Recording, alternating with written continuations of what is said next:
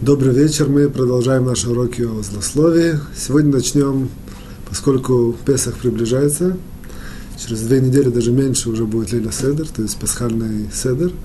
Вот. Сегодня я бы хотел э, поднять такой интересный вопрос. Сегодня поговорим о хлебе и о маце. То есть маца мы кушаем, это основная заповедь, мецва в Песах кушать маца. То есть в Песах первая ассоциация это кушать мацу. Все остальное это вокруг. Вот. И, по, и я бы хотел показать, как, в принципе, вот эта вот э, заповедь кушать мацу, она связана со злословием. Более того, как через то, что мы кушаем мацу, мы исправляем некоторые аспекты злословия. То есть по-простому, безусловно, да, мудрецы пишут, что да, основное, кстати, отличие между Песах и Сукот, что в Песах то, что мы кушаем, называется хлеб веры, да, лехем шель эмуна.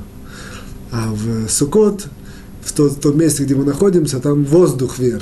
То есть это как бы две, мы дышим, то есть мы как бы в себя вносим, две основные вещи входят в человека и дают ему жизненные силы. Это пища и воздух. Вот, как, как, как я уже сказал, в Сукот это как бы э, воздух веры, а в Песах это пища веры. Вот. Понятно, что когда есть у человека вера, и когда ему удается жить с верой, то вся жизнь и, проще, и ярче, и так далее, и так далее, и так далее.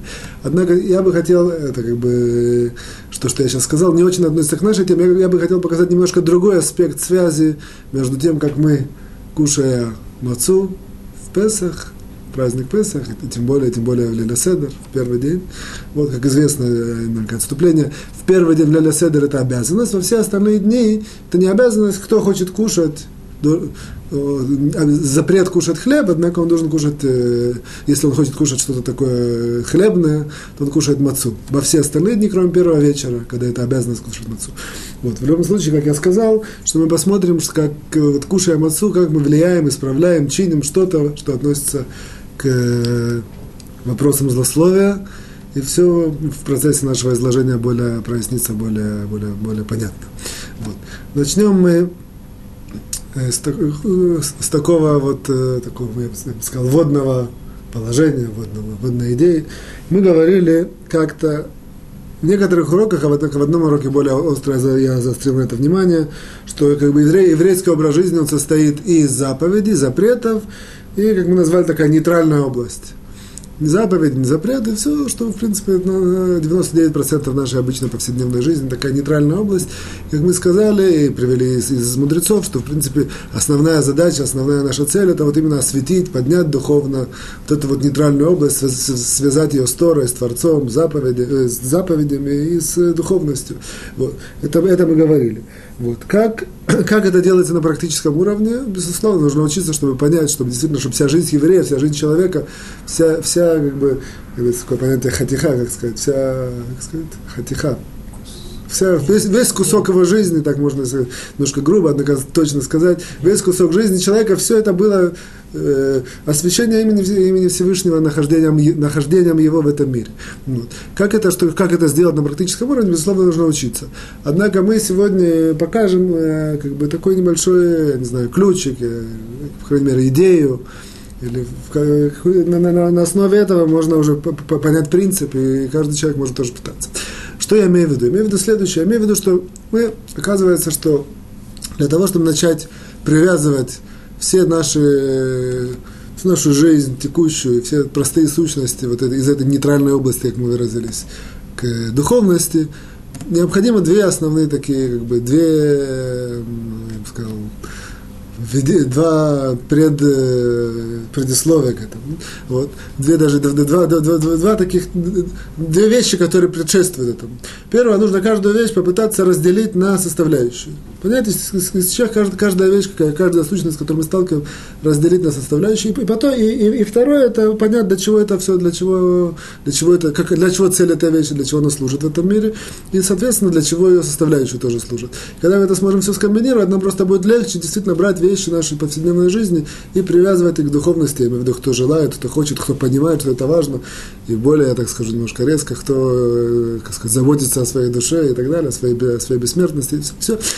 Это он, он, э, каждый из нас, в принципе, может делать. Опять на, на, на, на, на, в, таком, в такой, как сказать, форме это очень тяжело дать какие-то инструкции, а тем не менее.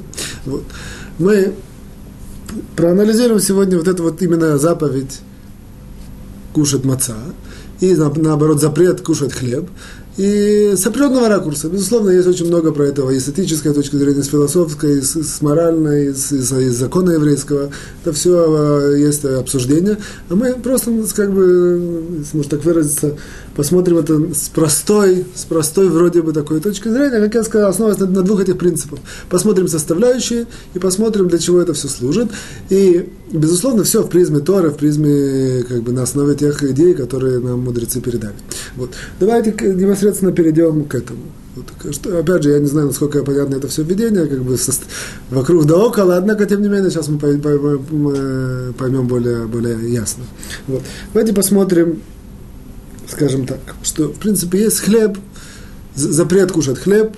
Под хлебом я, я, я понимаю все пресное, квашеное, все, все что называется это по, на, на, на языке мудрецов хамец даже на языке э, Торы, хамец, хамец, это запрет кушать хамец и, и, и повеление кушать маца, вот, повеление кушать маца.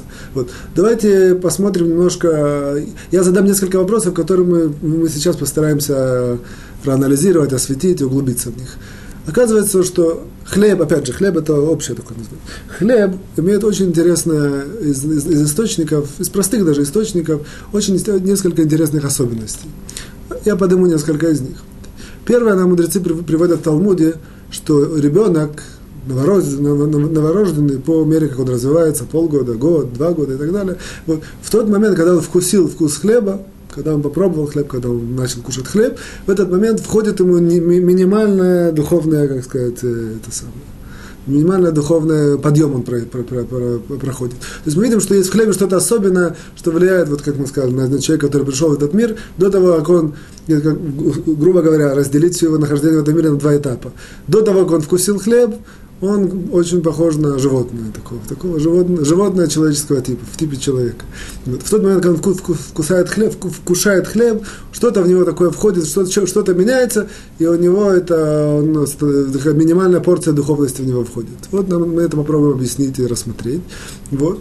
Второе, как известно, что хлеб – еда, э, человек, который кушает хлеб, это единственный продукт, на который из Торы и заповедано благословление после, после того, как он его покушал. То есть все остальные благословения это Медарабана, то есть мудрецы постановили.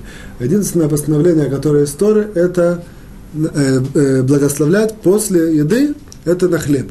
То есть есть еще различные Э, как бы виды, я имею в виду по всем мнениям. Есть мнение, что, допустим, на вино тоже история благословления. Есть мнение, что на всякие булочки, такое, на, на, на мезонот, как это сказать, на печености, на печености всякие пряники, уги, торт, торт, все, что на это тоже э, э, есть обязанность благословения истории. Однако по всем мнениям это только на хлеб. По всем мнениям после хлеба что-то такое особенное, что после этого есть обязанность благословить истории. Вот. И третий такой факт, что мы знаем, что как бы что что история, еда или трапеза, когда это такое понятие, еда или трапеза, это только когда человек кушает хлеб. То есть, когда человек кушает все остальное, даже может какие-то явства, какие-то вкусные вещи, или там мясо, это все у него нет в полном смысле слова это не называется еда в полном смысле слова, есть определенного рода приложения лихотические на это. Например, что когда нам заповедно и положено кушать трапезу, вот, то в это, в, в, есть такие, например, в шаббат, в праздники, в пуре, ну, когда заповедно кушать трапезу, то есть в, в, в, в это время человек не выполняет заповедь, если он не кушает хлеб. То есть он кушает, даже если он э, сыто и вкусно покушал, однако если он не кушал хлеб, заповедь не выполнена. Опять мы видим, что есть в хлебе что-то такое особенное, что, что в отличие от других продуктов, что его выделяет, и настолько, что, настолько его выделяет, что трапеза называется на, по, по, по, по смысл трапезы это хлеб. И, и, и, и если человек покушал, допустим, корочку хлеба, грубо говоря, и, и запил водой, то это он уже, он уже покушал трапезу, считается. Несмотря на то, что как бы, по-простому это никак нельзя сравнить с такими явствами, я не знаю, там вкусные, там, они не разбираются сильно в еде, однако какие-то есть, безусловно, есть какие-то вкусные вещи. Если он их покушал, не покушал хлеб, трапезы нет. Если покушал корочку хлеба с водой, трапеза есть. По, по Торе, по мудрецам. То есть что, что в этом, почему это так? Что видим какие-то особенности в хлебе, и, безусловно, все это связано с мацой, это мы все сегодня разберем. Вот. Э, и еще один аспект интересный, что мудрецы называют хлеб, а, э, такой, такую символику дают ему, или так его характеризуют, что это как будто символ, э, символ Ецерара, дурного начала хлеб. А маца – это символ хорошего начала. Вот поэтому как бы одна из причин, что как бы мы в Песах, я на том уроке мы подробно немножко в определенном ракурсе это рассматривали, что одна из причин, что мы в, в Песах и предшествующий, предшествующий период Песаху пытаемся все, все, все, все хлебное, опять в широком смысле, пресное, квашеное, все это, все это уничтожить и вы, вы, вы, выйти в Песах чистыми и кушать целую неделю только мацу, потому что, как бы, грубо говоря, закончить с дурным началом и начать Новый год по, э, с, как бы, в, чтобы в базе Нового года э, было только хорошее начало. Когда я говорю Новый год, я тоже упоминал уже на том уроке, на, на прошлом, имеется в виду еврейский Новый год, он, он, он начинается с месяца Нисан. То есть, в принципе, вот, этот, эти периоды, сейчас, грубо говоря, в духовном смысле, в еврейском смысле, мы сейчас вошли Новый год от Нисана до Нисана. В широком смысле, в мировом, это Новый год начинается по еврейскому, по еврейской традиции с, с, месяца Тишрей. Вот. Так вот, опять же, чтобы как бы мы заканчиваем этот год едой вот этого хамец, э, хлеба, и начинаем кушать маца. Вот. Тоже нужно понять, что это за символика, почему, почему хлеб это яцерара, а маца это яцератов, то есть это хорошее начало, где, где здесь изюминка, в чем все это кроется. Вот это я, я надеюсь, и так думаю, что немножко заинтриговал вас. Теперь мы сейчас попытаемся это открыть. И, безусловно, в конце концов мы поймем, как едой вот, мацы в в Песах мы исправляем определенного рода прегрешности э, Яцерара, дурного начала, все в соответствии с свидетелями, которые я сказал. Теперь мы переходим к следующему этапу. Теперь начинается наше основное изложение. То есть после того, как мы спросили некоторые вопросы, которые, как надеюсь, мы их осветим в процессе изложения. Вот.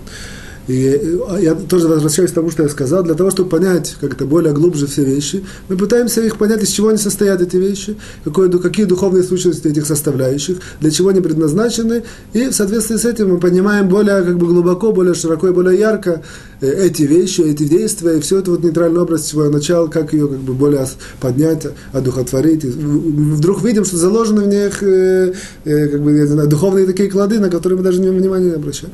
Итак, мы начнем оказывается, давайте в соответствии с этим принципом попробуем э, разобрать по-простому, из чего состоит хлеб. То есть процесс, процесс приготовления хлеба. Что это такое? Безусловно, процесс приготовления мацы, он очень похожий, и в чем разница, мы сейчас подчеркнем. Оказывается, хлеб, оказывается, это все знают, я только говорю, вот, что хлеб, в принципе, у него есть три основные составляющие, по-простому.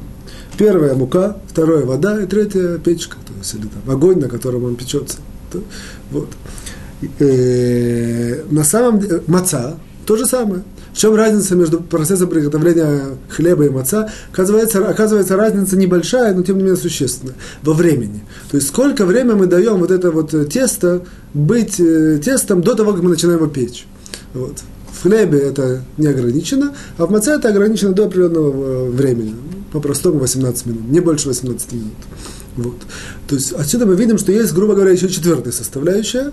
Она называется время, а на самом деле она не совсем правильная. Эта составляющая называется воздух. То есть процесс, разни, разница между хамец и маца, она, она в том процессе окисления, который происходит вот это вот тесто, когда он со, с, взаимодействует с, с, с окружающей средой, с воздухом, грубо говоря.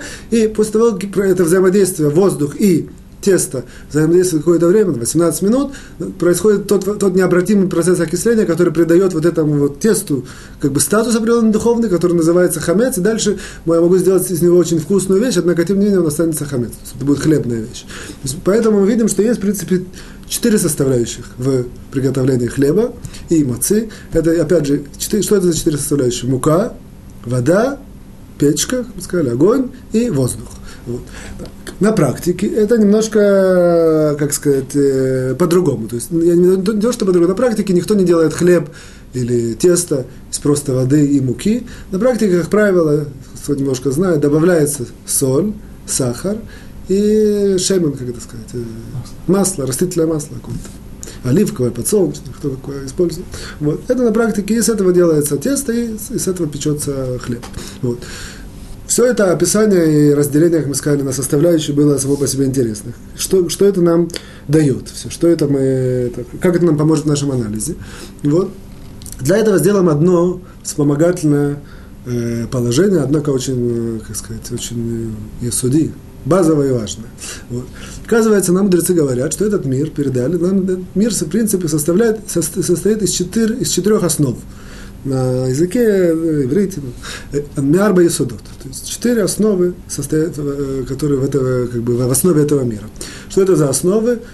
Это земля или прах, вода, и огонь и воздух, или там э, ветер, воздух, все что. Вот.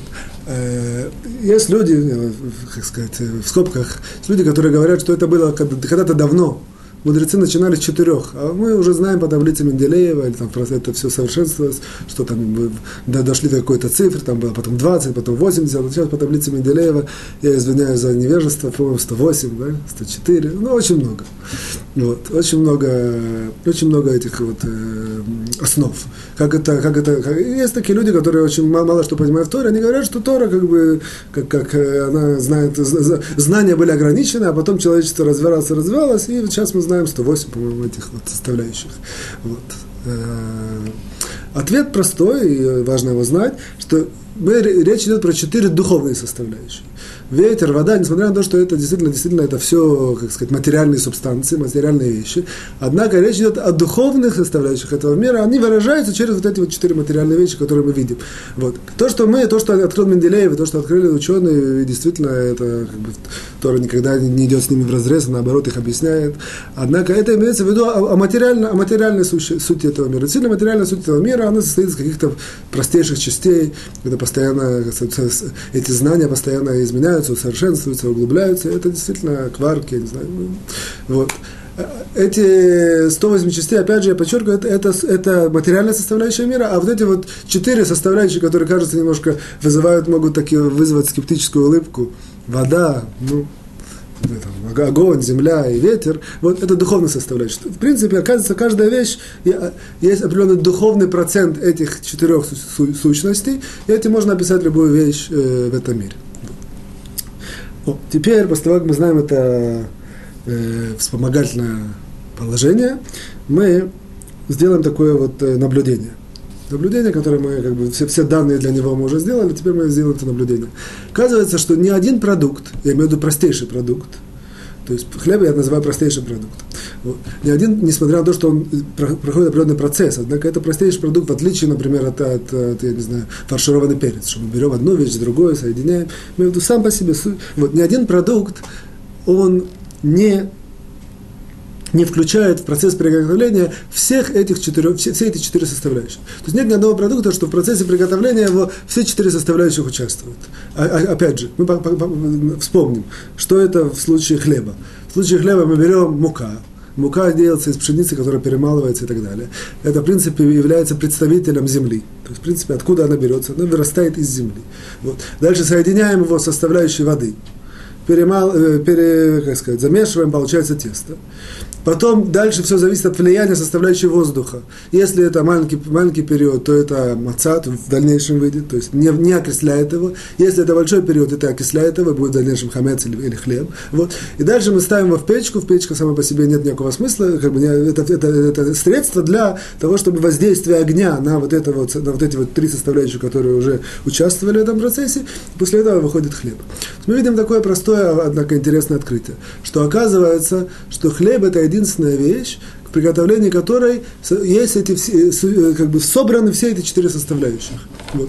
Если мы посмотрим, например, возьмем там морковку и сварим в, этом самом, в котелке, то покажем, то, то здесь есть, грубо говоря, тоже земля, и грубо есть вода, есть, э, как это называется, есть э, огонь, однако не хватает воздуха, то есть он никак не участвует здесь. И, в принципе, вода тоже здесь не участвует. Почему? Потому что вода в данном случае, она является, она является вспомогательной, она не, оно, оно не является частью морковки сваренной. Оно с помощью воды огонь может влиять на нее.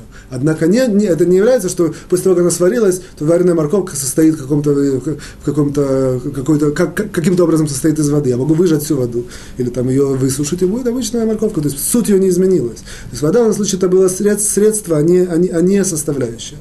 Вот. Оказывается, на самом деле есть еще другие, похожие на хлеб, например, можем сделать хлеб рисовый.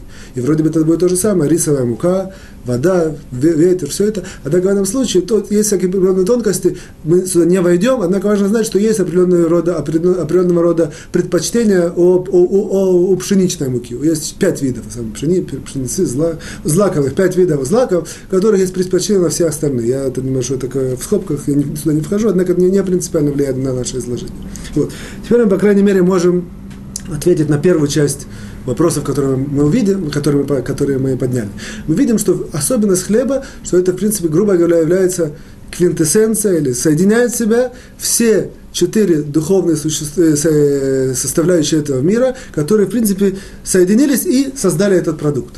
Теперь мы знаем, что когда человек кушает, он, в принципе, кушает, мы понимаем по-простому, там, кушает энергию, там, я не знаю, белки, углеводы, все. На самом деле, кроме этого, есть, например, духовность, которая есть каждая вещь, которая влияет на духовное. То есть есть параллельно две системы. На материальные являются материальные вещи, там, сколько белков, там, для, для силы, сколько углеводов, я не знаю, для, там, чем больше кушаешь, тем больше полнеешь и так далее. Я не этом тоже не очень разбираюсь.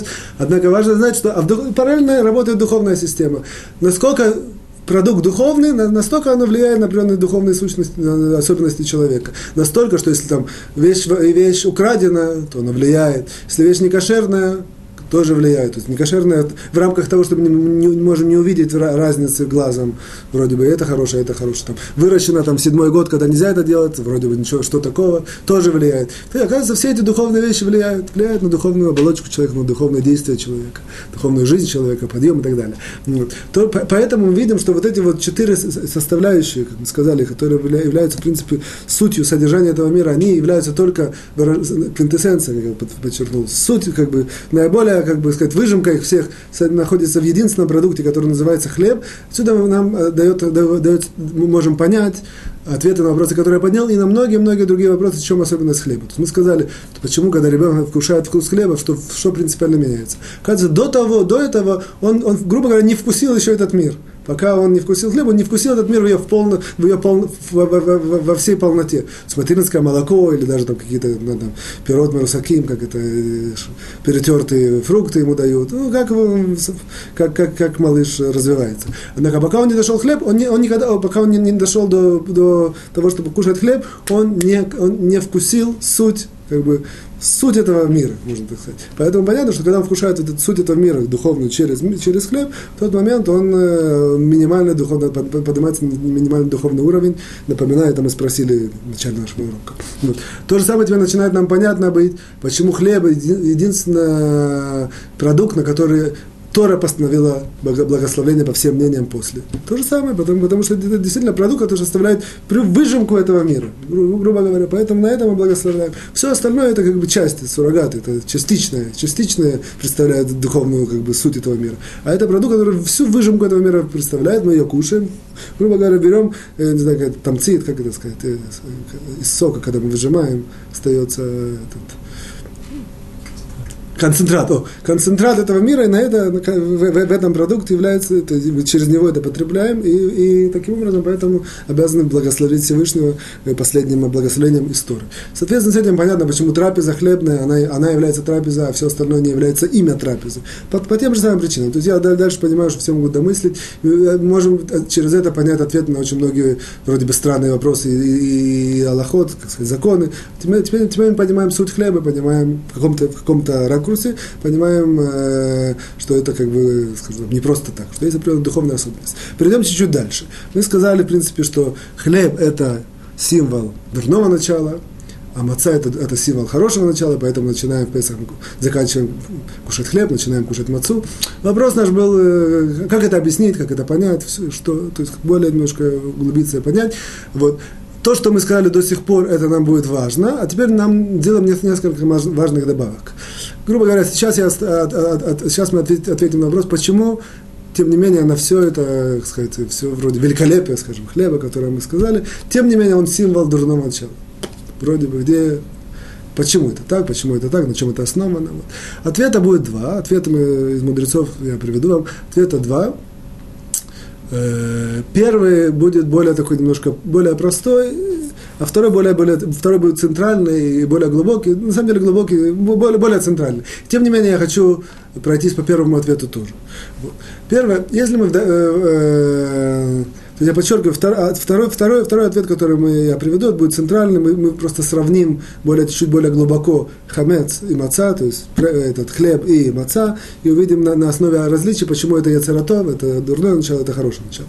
Однако первый ответ нам тоже немножко важен, чтобы понять суть вещей, я по нему тоже пройдусь. Вот, первый ответ, мы вспомним то, что я сказал, что мы знаем, что хлеб состоит мука, вода, там, влияние воздуха и и огонь, печка, чтобы его испечь. Вот. Однако, как правило, в хлеб добавляются еще три составляющие.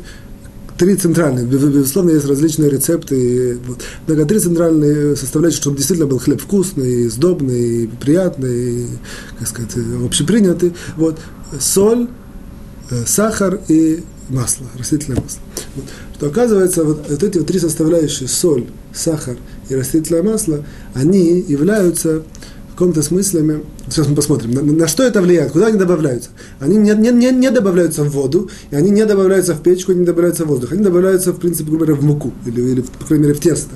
Вот. То есть, мы знаем, что, что, что мука – это символ земли, то есть основы, сказали четыре основы, напоминаю, основы земли. Показываем, что в основе земли есть, оказывается, это как бы каждой основы есть подоснова. Вот мы посмотрим немножко, оказывается, в основе Земли самой по себе есть тоже четыре основы, которые есть земля в земле, вода в земле, есть огонь в земле, есть, э, есть ветер в земле. Что, что, что имеется в виду? Что имеется в виду, я чтобы не, не, не сильно как сказать, усложнять. Вот. Имеется в виду следующее, что вот эти вот три составляющие, соль, сахар и масло, они, грубо говоря, являются прототипами определенных отклонений, отклонений, духовных отклонений, которые есть у, у, у, у вот этой основы земли. Что значит корни, по крайней мере, корневые, корневые отклонения, которые бывают. Настолько, что они просто берут и уводят вот эту вот, э, э, как бы сказать, э, основу Земли от ее, от ее как бы ровного функциони, ровное функционирования. Вот. Что я имею в виду? Давайте посмотрим почему действительно соль, сахар и, вот, и, и, и масло, что в них особенного? Оказывается, что, что чего, чего, чем они, корнем чего они являются и прототипом чего они являются. Оказывается, что соль, как мы знаем тоже, все из законов или из других источников, соль, она эквивалентна, в принципе, огню. То есть соль, мы знаем, что кавушки мы вышали вещь, которая была 24 часа, даже по мнениям некоторым меньше в, в этом самом, в, влиянием соли, оно имеет, оно имеет такой закон, как будто оно, как будто оно сварилось. Очень многие приложения. Также мы знаем, что любое э, мясо, прежде чем после того, как пройти шхиту, после того, как проходит шхиту, э, до употребления есть определенный процесс необходимый, который называется мелиха, то есть его нужно за, за, за, засолить определенным образом. Для чего? Потому что у соли есть сила вытащит, как бы, э, она, она вы, вы, вы, вытащит все, вытащит дам, кровь из, из мяса, таким образом его при лякшир, приготовит быть к употреблению. Вот. Также мы знаем, э, допустим, да, человек на рану положит соль, вдруг щипит. Знаешь, что соль, это, в принципе, у нее сила огня. То есть это не огонь, однако, как бы, наиболее, наиболее близко оно к корню огня сахар. Сахар это определенного рода, э, как бы сказать, сладость. По-простому человек любит сладкое. Вот. Сладость, э, поскольку человек любит сладкое, это, это прототип, э, я тоже не входил в детали, э, майм, э, как сказать, э, вода. Почему вода? Это, в принципе, источник вот, сладострастия, удовольствия и всего. Это как бы оно, порождение определенного рода, одно из порождений его это, это вот сахар. Вот. Порождение подобное воздуху, это масло. Почему? Что масло обладает свойством, э, как называется, такого вот э, скользкости или, так сказать, неуловимости. То же самое, как ветер. То есть это, это в принципе, идея масла. Масло, я имею в виду растительного масла. Вот. То видим, что вот эти вот, грубо говоря, три составляющие, наивные, простые составляющие, которые мы, как в, и в домашних условиях, и как и в какую-то пекарню добавляем, кажется, они влияют на вот эту вот основу земли и дают ей возможность как сказать, уйти от нормального функционирования. Я надеюсь, что понятно. Вот. И поэтому Получается, что тесто, которое, э, в котором участвуют вот эти вот еще три составляющие, это тесто, в которой, кроме всего прочего, кроме вот этих трех, четырех, четырех базовых составляющих, как мы открыли и поняли, и, и, и подняли, и, и разобрали, которые являются квинтэссенцией всего сути этого мира, есть еще определенные корни различных ответвлений и стиот, как сказать, э, коверканий, которые могут существовать в этом мире. Я только скажу в, э, в этом самом, в скобках – очень интересно, что все это коррелирует с э, чисто медициной или там, сказать, вопросами по здоровью. Оказывается, что я в это сильно не вхожу, однако какие самые большие, как сказать, в еде вредители человека? То безусловно, переедание, это там, на первом месте, на втором месте там, порченные продукты. Там, вот, я имею в виду не с точки зрения кашрута, а с точки зрения бриют, э, здоровья, здоровья. Вот, вот. А, а дальше оказывается, что если мы просто посмотрим, на какие продукты на, наиболее, как сказать, пагубно влияют на, на здоровье человека, это оказывается именно вот эти вот эти вот продукты. Это белая мука, в принципе, сахар, соль и рафинированные, нерафинированные масла. Тоже нужно знать немножко суть, э, как бы сказать, медицину и сказать, особенности пищеводства, как это называется. Пищи. Пищеварение. Не, не пищеварение, а науки, которые этим занимаются. Наука, которая занимается пищей, однако ну, ну, не, не, не так важно. Однако важно знать, что все это коррелирует действительно вещи, которые наиболее пагубны. То есть человек, который умеет, знает, как правильно, как правильно э, сахар, соль, масла и мука, и как он это использовать, он, ему очень большая гарантия, что он будет вести здоровье, не, не, не, под, не пошатнется, не подорвется. Вот. Тут, видимо, грубо говоря, спросили, в чем, почему, почему вдруг хамец, хлеб, это яцерара, в чем, что в нем такого. Оказывается, что кроме того, что он является сутью, квинтэссенцией всего этого мира, как бы выжимкой, в нем есть еще корешки вот эти вот от тех отклонений, которые существуют этого мира, которые я объяснил через вот это вот соль, сахар и, и масла. Вот. Это на самом деле не полный ответ, это немножко такой, как сказать, дадим второстепенный ответ, однако, тем не менее, поскольку мы, э, наша тема, я его, я его сюда подключил. Центральный ответ. Теперь я перехожу к центральному ответу, почему хамец, хлеб называется яцерара, есть называется, как сказать, символизирует яцерара, а маца символизирует яцератов, то есть хорошее начало. Вот. Вспомним, мы уже это поднимали, а теперь немножко вспомним и разовьем, что разница, самая принципиальная разница во времени.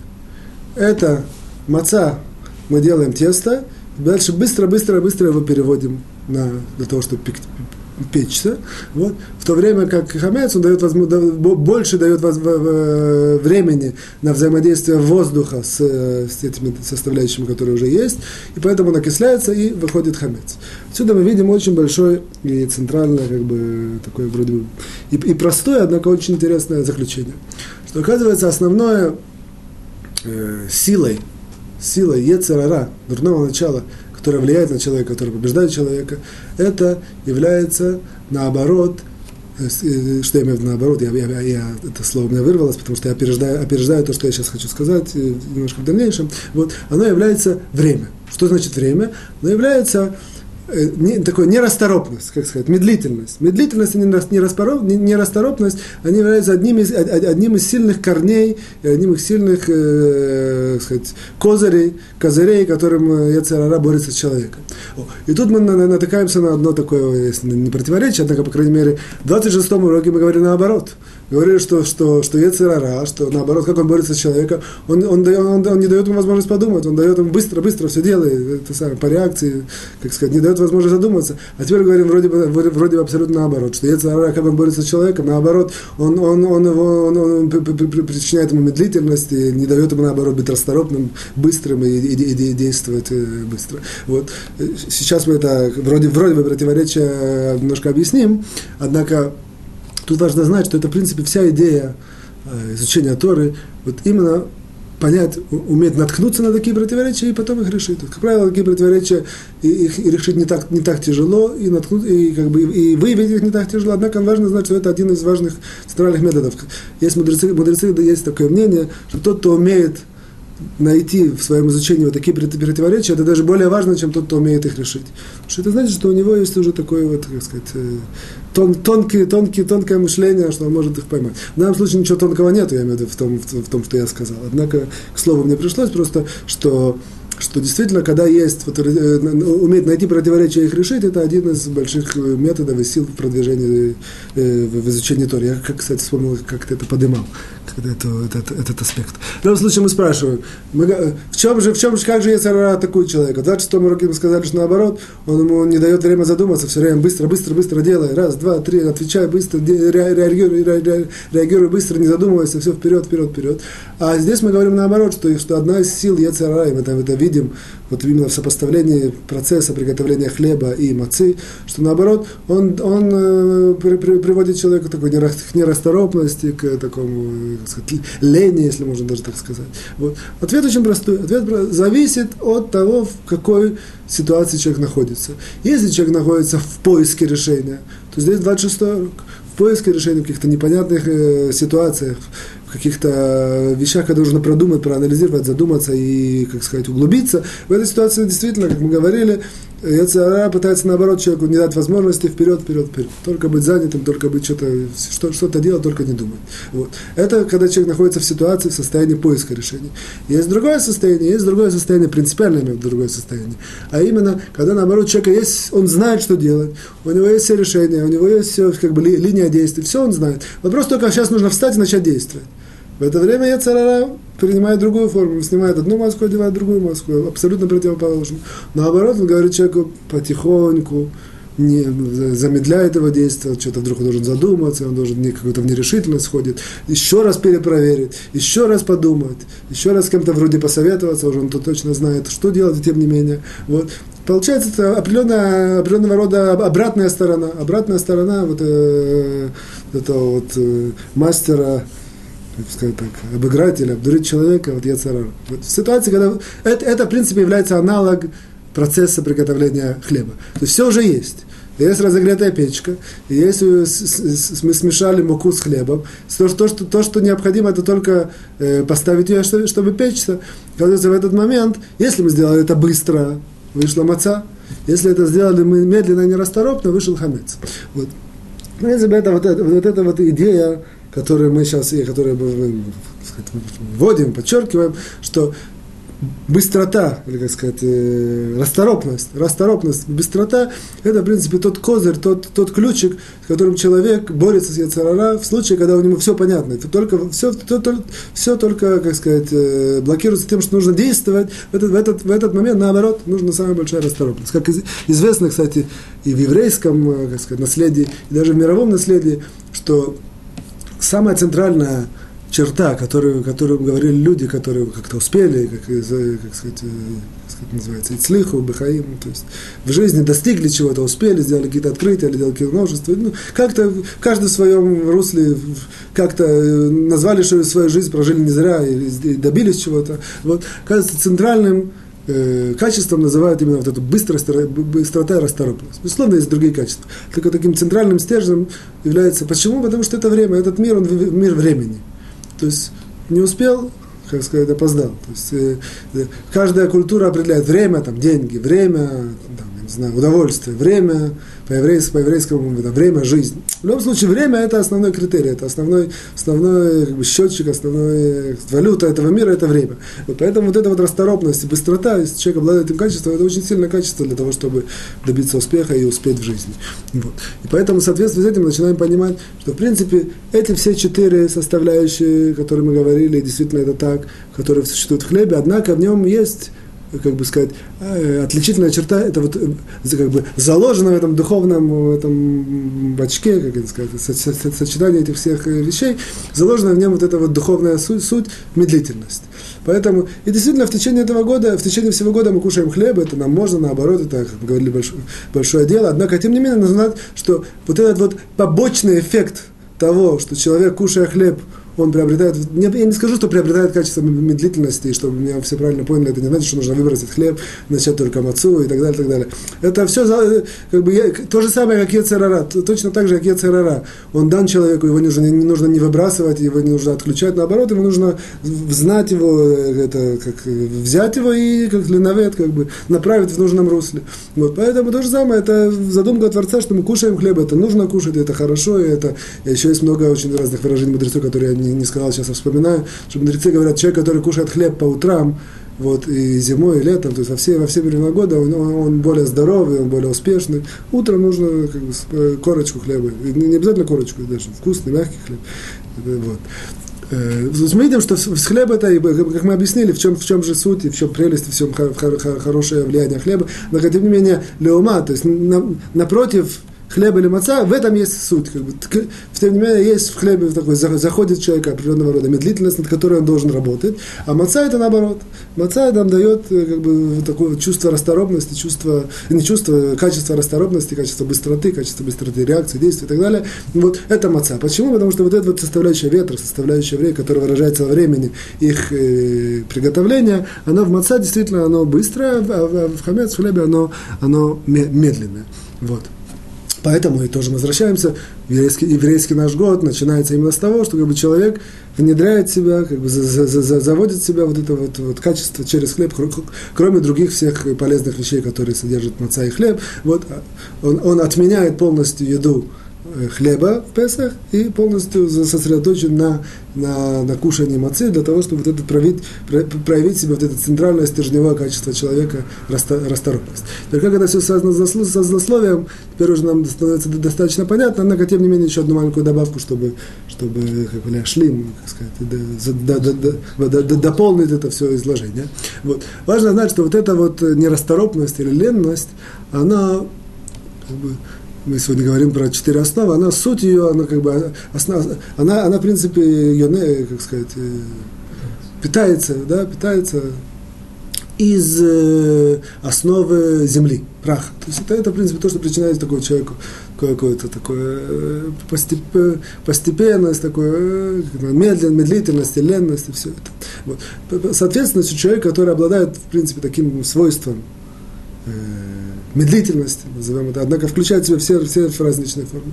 Кажется, форма медлительности, она, как я сказал, она, она ее корень ее из основы земли и праха, вот, а, а, а эта основа, она влияет на человека, она как бы таким, не знаю, не, не бумерангом, она влияет на человека так, что она развивает у человека, называется это отцвут в отцлют. То есть это ленность и, как это сказать, отцвут, грусть, грусть и ленность грусть, я не знаю, какую такую депрессию, печаль, все это, все это, все это идет оттуда. Вот.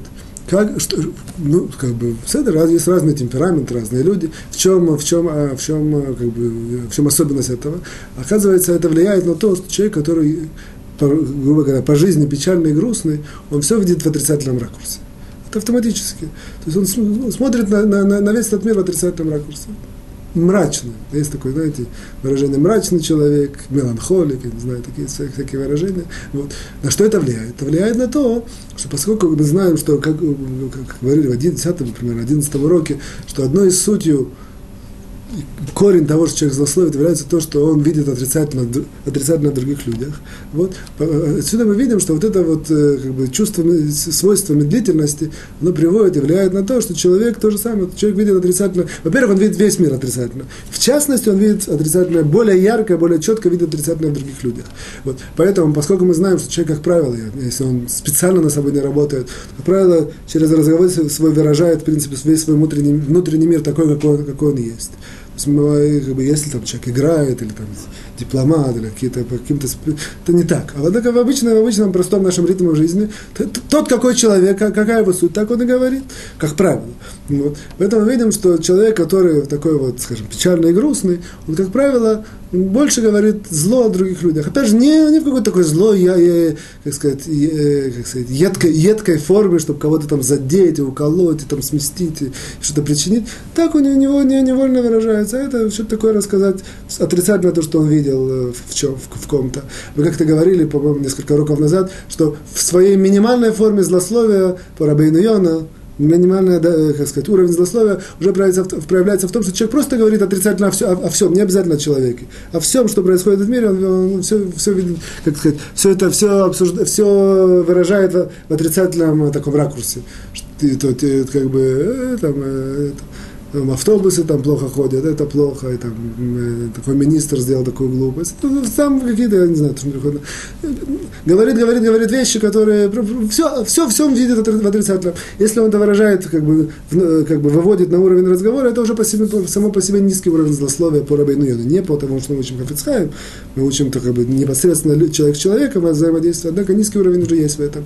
И тем более, если это переходит его на вот этот отрицательный ракурс других людей, и он начинает обсуждать, опять же, так не, не, не сознательно, не, не злой, без всякого такого злого умысла, однако, поскольку суть его лености, грустности, вот такая вот меланхолия, она так, и так, и так, и так это выходит автоматически.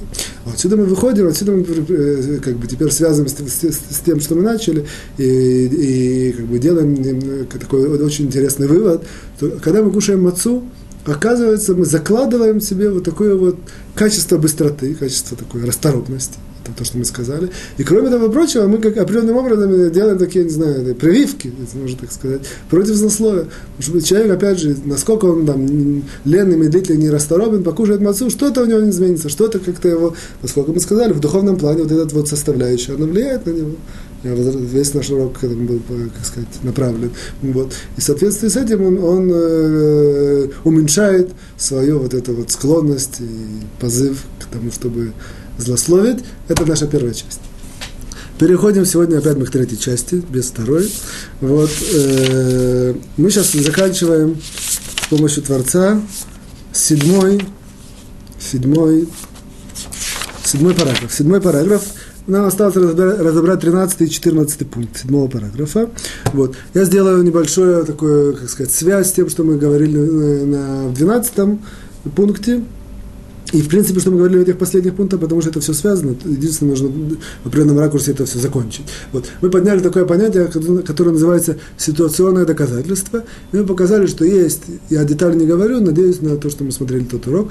Вот, э, есть такое понятие сильное ситуационное доказательство, которое, то есть человек кроме того, что он слышал позорящую информацию о ком-то, из самой ситуации он, не, он лично, я делаю такое резюме прямо сразу, он лично видел доказательства из самой ситуации, не какие-то сторонние, сторонние доказательства. Опять же, он лично не от кого-то, вот, и он видел, что действительно такие доказательства, которые тяжело как-то по-другому, по-другому интерпретировать. О, в этой ситуации это присоединяется к той информации позорящей, которую он слышал, и принимает статус, что в этой ситуации он может слышать эту позорящую информацию, принимать и, как сказать, больше, чем взять на заметку. Вот это как бы это более-менее такое резюме того, третьей части предыдущего урока.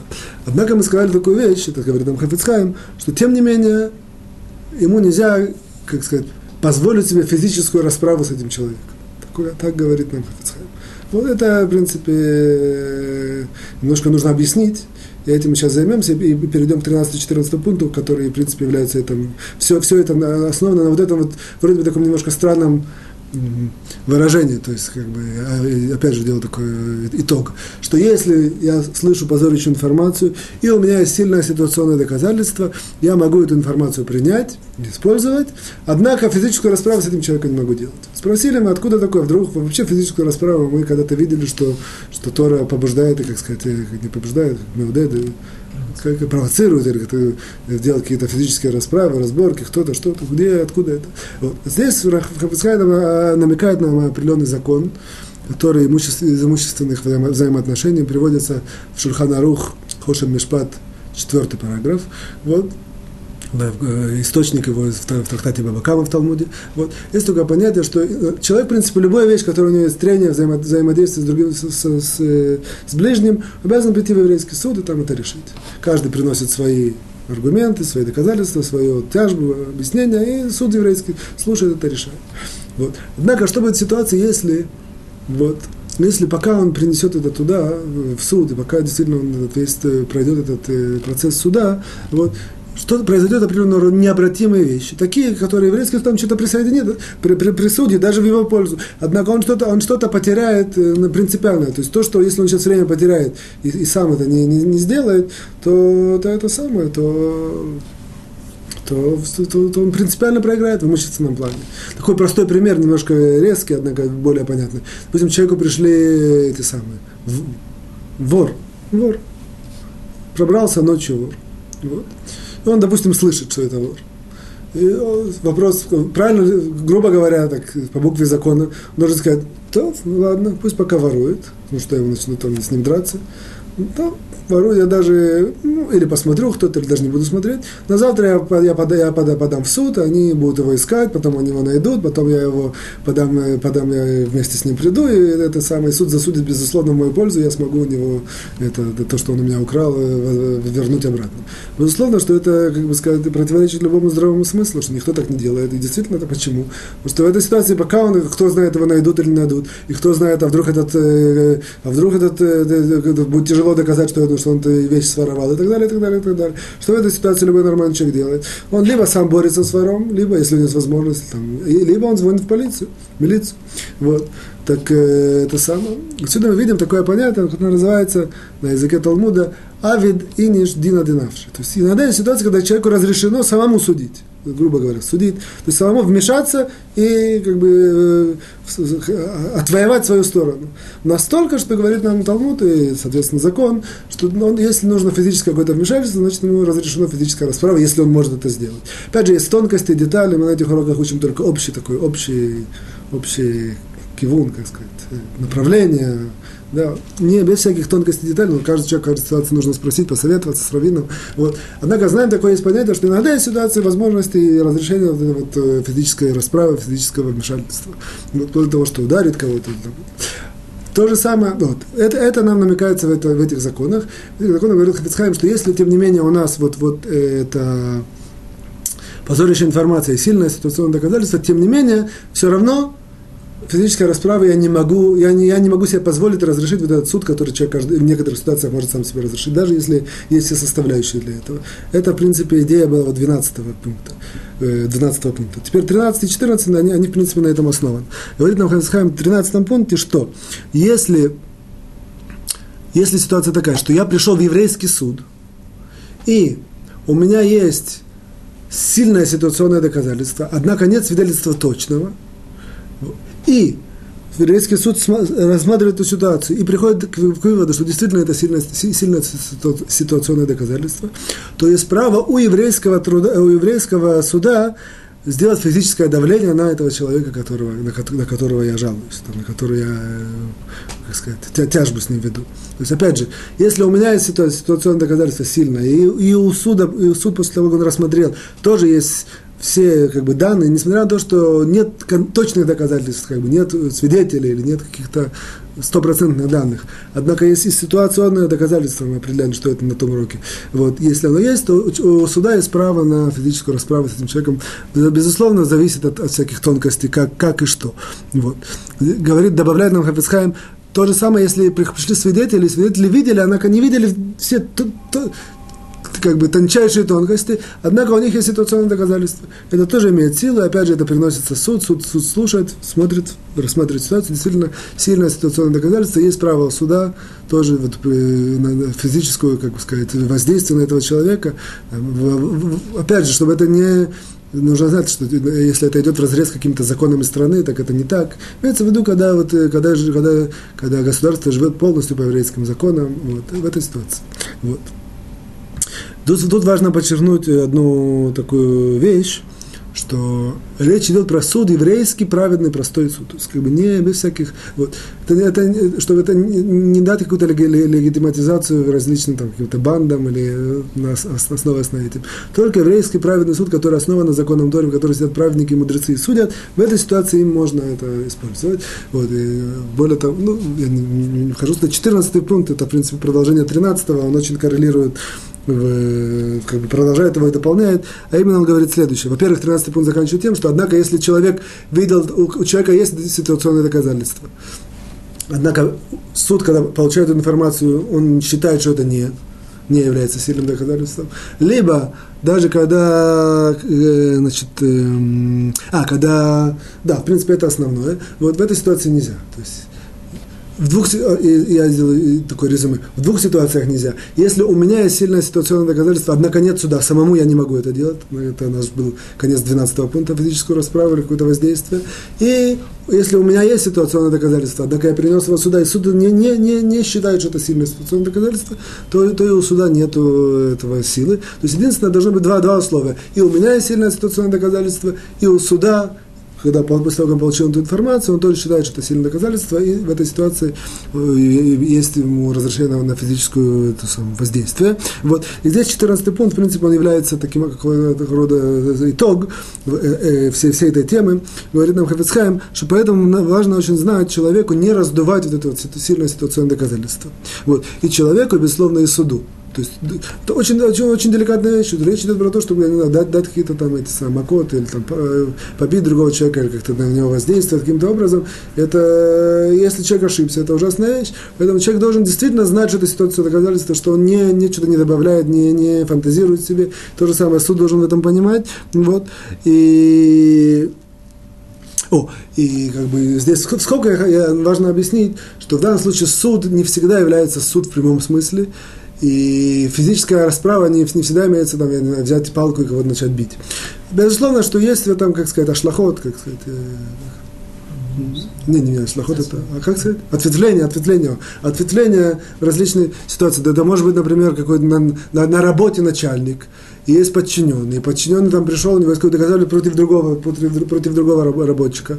И он, он, он, он сказал своему начальнику, опять же, с точки зрения с пользой и так далее, и так далее, и так далее. В данной ситуации начальник, он, в принципе, в роли, как бы, грубо говоря, суда. А этот подчиненный, у него есть это ситуационное доказательство. И у начальника есть тоже ситуационное доказательство, как бы после того, как это ему принес э, подчиненный. И начальник э, видит, что, против, э, что это действительно так, то есть, как бы, позорящая информация и ситуационное доказательство, все верно. И основываясь на этом разрешении, он, грубо говоря, может на, на, как бы начать попытаться расправиться с кем-то, про кого это говорят, если это действительно для, для, для пользы это нужно, это правильно. И опять же, расправа не обязательно какая-то в прямом смысле физическая, там может какие-то угрозы, там может какие-то там намеки и так далее, и так далее. То есть понятно, что это все разветвляется на, на более как бы широкий аспект нашей жизни. Закончили седьмой пункт, мы переходим к восьмому пункту. Восьмой пункт говорит нам так восьмом параграф. Восьмой параграф нам говорит, Хафицхайм делает такое введение. Он говорит, что до сих пор то, что мы учили, это было важно. Сейчас мы, сейчас мы э, переходим, говорит Хафицхайм в восьмом пункте, такой интересной теме. Это, в принципе, будет центральная тема всего восьмого пункта. Вот, а именно э, об особенностях говорящего, слушающего и про того, который говорит. Есть три человека, которые участвуют в злословии, грубо говоря, один пассивно участвует, говорящий, слушающий и, те, и тот, про которого говорит. Да? Вот, говорит нам этот самый Талмуд, что все трое наказываются, поэтому, если это действительно злословие. Вот. Поэтому, о, говорит Хафицхай, мы здесь чуть более, в это, в принципе, суть этого всего восьмого параграфа, более мы четко поговорим о всех этих э, э, трех, э, три человека, которые участвуют в этом злословии. Вот. Говорит нам Хафицхайм также, тут интересная вещь, говорит, что что я буду повторяться, то, что мы уже знаем, или какие-то будут вроде бы простые вещи, тем не менее я их напишу. Вот.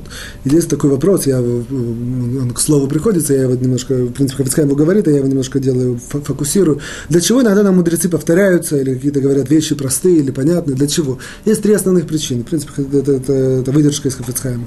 Первое, для того, чтобы упорядочить. Мы это все знаем, слышали, все, нужно определенно навести порядок, определенного рода, как бы сказать, в соответствии с определенной целью, порядок, определенный порядок.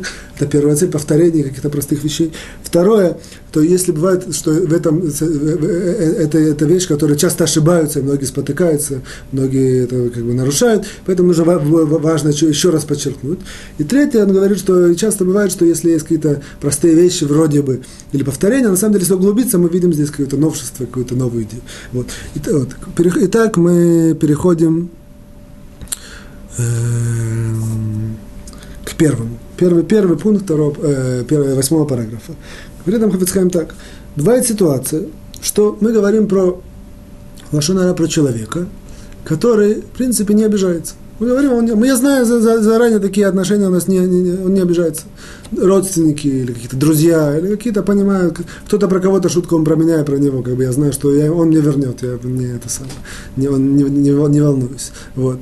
Вот. Бывает такая ситуация, тоже говорит Нахвицхайм, что я, грубо, я, я про кого-то говорю, как бы позоришь информацию, и как бы, э, это вроде бы его позорит, однако, тем не менее, у меня такой есть мотив, что я как бы в этой ситуации важно сказать всю правду до конца, чтобы все знали, что как бы все такое. Вот.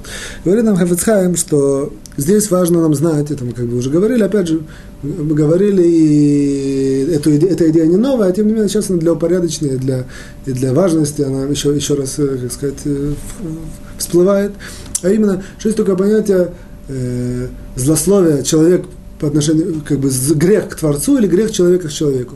Вот говорит нам Хавицкаем, что минимум, что злословие Творцу в этой ситуации есть. есть. Поскольку я, в принципе, говорю позорящую информацию, несмотря на то, что он там не обижается и не это самое, и не, не, не принимает близко к сердцу, или, или, или какие-то такие, как сказать, э, яхасим гасим, ну, такие она, она такие немножко как стерты у нас границы всякой как, деликатности друг по отношению к другу. Это все как бы имеет место в жизни. Однако, тем не менее, поскольку я сказал позорящую информацию, самой, сам этот факт, что я сказал эту позорящую информацию, есть грех Творцу, он остается. То есть, как бы, лашонара, как бы язык мой сказал зло. Язык человека сказал зло. Язык человека сказал зло, в, этом, в этой ситуации есть позорящая информация. Вот. Вот. Делает нам э, Хафицхайм здесь такую, как сказать, резюме вот этого первого, первого пункта. Одна, а если бывает такая ситуация, что есть ошибка в оценке, я смотрю этого человека, я, я как бы я считаю, что это что-то нужно сказать, или там он, он может обижаться, не обижаться, это не так важно. Однако есть ошибка в оценке. Действительно, я думаю, что это не позор, а это действительно является позор. Либо я его не, не, я человек, который говорит, не судит его достаточно с хорошей стороны, видит как-то в отрицательном ракурсе. В этой ситуации он очень часто называет э, Хафицхайм это лашонара гмура, гамур, гамур лашонара, то есть это абсолютно лашонара во всех этих самых, во, все, во всех его границах, без какого-то послабительного, как сказать, э, пункта. Поскольку я ошибся, я, в принципе, в оценке, я сказал действительно какую-то позорящую информацию, и он даже не, не подразумевал, что я это могу сказать, и он, он, он мне прощает что-то слабое, а а более сильно не, не прощает. И в этой ситуации сказал как более, более резко, чем э, по-простому напрашивалась сама ситуация. В этой ситуации это называется лошон араби всяких послаблений. Здесь мы заканчиваем на сегодня. Я со всеми прощаюсь. Всего хорошего, до свидания, успехов, радости, удачи, хорошего настроения.